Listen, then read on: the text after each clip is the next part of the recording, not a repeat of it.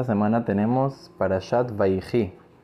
Esta Parashá es la última Parashá del primer libro de la Torá, del libro de Bereshit, en la cual termina el capítulo de los Abotak Doshim. Como sabemos, que Bereshit comienza desde la creación del mundo hasta que llega a los días de Abraham y comienza a hablar eh, de todas las diferentes pruebas que tuvo Abraham vino, de todo todas las cosas que podemos aprender de Abraham vino, de Isaac, de Jacob, los tres patriarcas. Y después comienza a hablar sobre las tribus que se convierten en un pueblo, el pueblo de Israel. Sabemos que Jacob, otro nombre que tiene es Israel. Entonces los hijos de Israel, el pueblo de Israel, son un pueblo que va creciendo y se va aumentando muchísimo ya en la playa Shemot, cuando estaban en Egipto. Pero ellos bajan a Egipto, la playa anterior, con 70 personas y entonces en esta para allá ya está concluyendo con la vida de Jacob y de las tribus. Ya después comienza a hablar sobre los nietos, los bisnietos y cómo fue toda la esclavitud. Eso es lo que comienza a hablar en el libro de Shemot. Entonces, en esta para allá, ¿qué nos habla? Nos habla sobre cuando Jacob está a punto de fallecer y le dio una bendición, una verajá a cada uno de sus hijos, también una verajá a Menashe y a Efraim, que los consideró como tribus también, los dos hijos de Yosef. Y a cada persona le dio una verajá, una bendición, de acuerdo con lo que él le correspondía. Entonces, una cosa muy interesante que vemos que hizo Jacob eh, cuando estaba a punto de fallecer, dice que le dijo a sus hijos, Heasefu lahem, se acérquense, reúnanse y les voy a decir a ustedes, lo que les va a pasar a ustedes en el fin de los días. O sea, que les va a decir algo muy interesante. Que les va a decir qué va a pasar en el fin del mundo, en el fin de los días. ¿Qué está diciendo?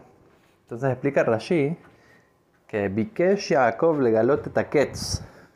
Jacob quería decirles cuál va a ser el momento de la salvación final. ¿Cuándo va a venir el Mashiach? ¿Cuándo va a ser la salvación?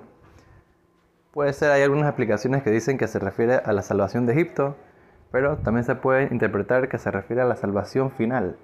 Y les iba a decir qué día va a llegar, en qué momento va a llegar. Pero dice Rashi que qué pasó, que en ese momento del cielo no lo dejaron decir cuándo iba a ser el momento de la salvación. Entonces, ¿qué pasó? Se le fue el Ruach HaKodesh, se le fue como que la providencia divina y entonces como que en ese momento ya no sabía cuándo iba a ser el Ketz, cuándo iba a ser ese momento. Entonces comenzó a hablarles de otro tema. Pero eso es lo que él tenía planeado hacer. Tenía planeado decirles cuándo va a venir el momento de la salvación, de la Geulah. Y al final del cielo no le dejaron revelárselo a sus hijos. Entonces, una cosa muy interesante que pasó, el gran rabino Rabbi Yehuda Leif Steinman, cuando él enseñaba en una yeshiva llamada Farsaba a jóvenes de no, no de yeshiva Gedolá, no eran tan grandes los jóvenes, eran, tenían puede ser 14, eh, 15 años, 16. Entonces él enseñaba ahí eh, con una profundidad muy alta eh, para la edad que ellos tenían. Eso era cuando él apenas había llegado a la tierra de Israel. Entonces dice que él les enseñaba a pensar, a analizar hacer preguntas interesantes. Entonces dice que en una de esas, un alumno le preguntó, dice, mira, hay algo que no entiendo aquí. Si Jacob vino, iba a decirles cuándo iba a ser la salvación. Y del cielo dijeron, no, no puedes. ¿Quién tiene razón? ¿Jacob vino estaba haciendo algo bueno o algo malo? O sea, tal vez Jacob en verdad es bueno decir cuándo es la salvación.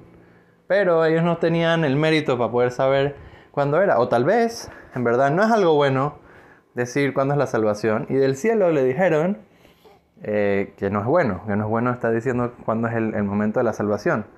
¿Por qué? ¿Por qué no es bueno? Porque puede haber muchas razones, pero por ejemplo, una de las razones puede ser de que si ya uno sabe cuándo va a ser, entonces hasta que llegue, uno pierde la esperanza, uno pierde, ah, y no va a ser en, en o sea, va a ser en 200 años, en 100 años, lo que sea, falta mucho tiempo todavía. Entonces el rabino se quedó pensando y le dijo, mira, la, verdad que los dos puntos es bueno porque hay un pro y hay un con. O sea, puede tener una cosa positiva que van a saber, que tienen esperanza que va a ser en ese momento la salvación. Pero por otro lado, hay algo que no es tan bueno, que pueden decir, ah, falta muchísimo para la salvación, pierden la esperanza. Entonces, vemos aquí que muchas cosas en la vida no son blanco o negro. Hay cosas que son gris, hay cosas que son diferentes tonados, de diferentes colores. Y la persona tiene que entender de que muchas veces en la vida la persona si no analiza no se va a dar cuenta de que hay diferentes cosas positivas, no solamente en cada persona, sino en cada aspecto de la vida. Darnos cuenta de que hay cosas positivas, hay cosas negativas, y la persona debe de analizar, debe de pensar, poner su cabeza a funcionar. Una cosa que la persona cuando comienza a analizar, comienza a pensar, ve que su vida coge mucho más perspectiva, mucho más eh, profundidad. Y eso es lo que Kadosh Baruj quiere de nosotros a través de la Torah Kdoshá, a través de la Torah que es tan profunda, que es tan, eh, eh, tan tanta, tanta información y tanta, tanto análisis. ¿Para qué es todo eso? Para meterle color, ponerle perspectiva, ponerle profundidad y entendimiento a nuestras vidas. Y de esa manera, Bezrat Hashem, vamos a poder siempre acercarnos más y más a Kadosh Baruj la forma que Kadosh Baruj quiere que nosotros nos comportemos, que pensemos, que analicemos y de esa manera acercarnos siempre más a la forma de comportarnos y a nuestro propósito en este mundo.